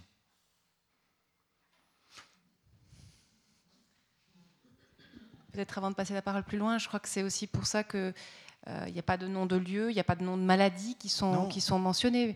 Euh, le réalisme qu'on peut trouver, c'est qu'on peut nous associer à certains paysages ou à certains gestes ou certaines des, réalités qu'on connaît. Mais je crois que c'est peut-être la différence aussi. Mais je ne sais pas, Thomas, si tu es d'accord avec ça, mais c'est une chose à laquelle tu tiens, c'est justement de ne pas forcément faire reconnaître ou de ne pas donner des noms exacts pour pas que ça enferme aussi. Du coup, et qu'on s'attende à avoir la description parfaite de la maladie, la description parfaite d'un paysage. Je ne sais pas. Oui, tout à fait, oui, oui. ici. Oui, j'aimerais revenir un petit peu à la question du style et de l'écriture. Je n'ai pas lu le dernier roman, mais j'ai été frappé euh, de voir les différences entre les premiers romans et puis Quoi de, quoi de faire, en particulier justement cette, euh, ce style euh, musique de chambre et un peu symphonie. Et ma question est finalement cette manière d'écrire dans les premiers romans extrêmement sobre, extrêmement simplifiée, souvent simplement sujet-verbe complément. Est-ce que c'est, bon, c'était naturellement adapté au, sujet, mais est-ce que c'est une manière de dire euh, aussi, c'est une manière qui, ne peut pas suffisamment exprimer euh, la complexité, donc je dois passer à une autre manière d'écrire, ou est-ce que c'est une forme d'écriture qui pourrait être reprise dans d'autres romans? La forme dense, tu dis? Euh, non, euh, je crois que c'est, difficile. je crois que c'est les sujets qui, qui, dès, l'instant où on met plusieurs personnages, euh, dès qu'on choisit un sujet, la forme vient presque automatiquement.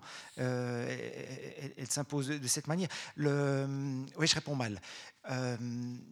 Je, crois que le, je, crois que comment on dit? Mon, heureusement, mon style évolue, si je puis dire ainsi. C'est pas seulement les sujets, c'est pas seulement la manière de, les aborder. C'est que, au bout d'un moment, euh, j'ai eu envie d'avoir, d'avoir plus d'outils. Et par exemple, le dialogue ou bien d'autres descriptions ou d'autres choses comme ça permettent d'enrichir un petit peu le, mon, mon, mon, discours. Euh, mais hum, je me perds, je ne réponds pas tout, tout, à fait.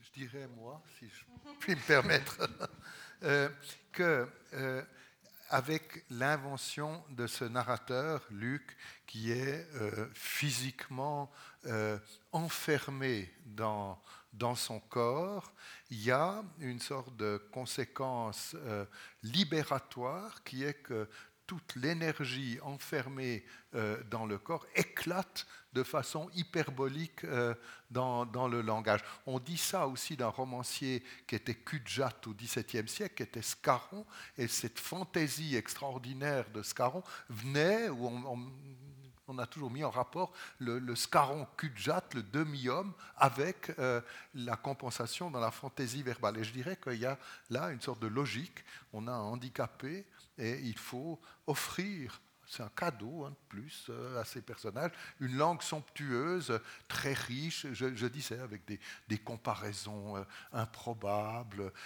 Il est question du monde sublunaire à un certain moment. Où est-ce que ce gamin de 15 ans a trouvé le monde sublunaire Est-ce qu'il a lu philosophe? On ne sait pas. Enfin, il a une palette extraordinaire, mais je pense qu'il y a une sorte de logique, alors qui du coup n'est pas réaliste, mais euh, qui est une compensation du handicap par euh, la somptuosité baroque de la, de la langue. Là, il y a une sorte de nécessité, me semble-t-il, inhérente euh, au projet romanesque même si c'est invraisemblable parfois que ce garçon parle comme il parle. Mais on s'en fiche, puisqu'il il, s'agit de mettre en place une structure. Le manque du côté du corps étant compensé par euh, l'exubérance du côté de, la langue.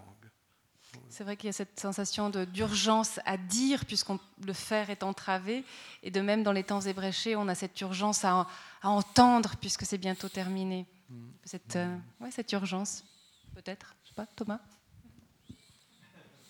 Oui. Euh... Non, je suis très embêté. Comment, comment pas, entrer encore dans, un, une longue discussion euh, euh, comme ça? Ce que je sais, c'est. Vous savez, c'est assez compliqué hein, de, parler de, son propre travail. Parce que moi, il y a beaucoup de questions que je ne me pose pas, à part quand on me, les, on me les pose comme ça. Je sais, je sais honnêtement, je ne sais pas vraiment ce que je fais. J'ai des idées, j'ai des trucs comme ça. Ça paraît un peu cucu de dire comme ça. Mais euh, je, je, travaille. Des fois, j'ai le sentiment que c'est pas bon des fois j'ai le sentiment que c'est vraiment très mauvais. Et puis c'est comme ça que ça avance. Et puis que je, ne me pose pas, je, me pose pas de, questions de, de, entre guillemets de critique littéraire ou de, choses comme ça. J'avance. Parfois ça fonctionne, des fois ça fonctionne pas. Des fois il faut jeter un, chapitre entier, des fois il faut éliminer un personnage entier. Parfois il faut jeter un manuscrit complet. Ça m'est arrivé. Euh, tout à coup on arrive à la fin. Ça m'est arrivé une fois. J'avais un texte, j'avais fait 250 pages, j'arrive, j'imprime, je, je, relis, je me dis, puis c'est, voilà, dans, dans l'heure, c'était à la poubelle. Hmm. Euh, et c'était une année de travail. J'ai pas pu sentir avant d'avoir terminé, que ça fonctionnait pas. Donc, euh, donc voilà, moi j'ai de la. Honnêtement, euh, c'est pas c'est pas pour faire du genre, mais je sais pas exactement comme ça. Tout ce que je sais, c'est que, euh, par, que des fois je fais cette comparaison un petit peu audacieuse avec certains comédiens qui sont des grands comiques et puis qui font beaucoup d'efforts pour devenir des acteurs dramatiques. moi j'ai de la chance, je fais le, je fais le truc inverse. je pars de de très loin, avec la fanée, des trucs comme ça.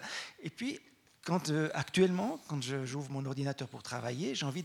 Actuellement, ça se passe bien. Merci, je vais bien. Non, mais euh, j'ai envie d'écrire des, trucs comme ça.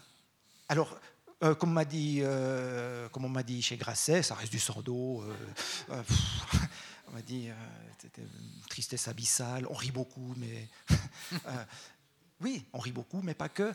Donc euh, voilà, mais simplement effectivement la forme, la forme que j'utilise actuellement change. Peut-être que je reviendrai à des choses plus denses, plus, comme ça, si tout à coup le sujet le demande. Peut-être que je, comme on disait en début de rencontre, peut-être qu'un jour euh, je reviendrai à, du savoir plus tiède ou froid, donc euh, plus, plus des essais ou des, choses comme ça. puis peut-être que j'arrêterai la littérature un jour. Hein, aussi. Non, non, non, surtout pas.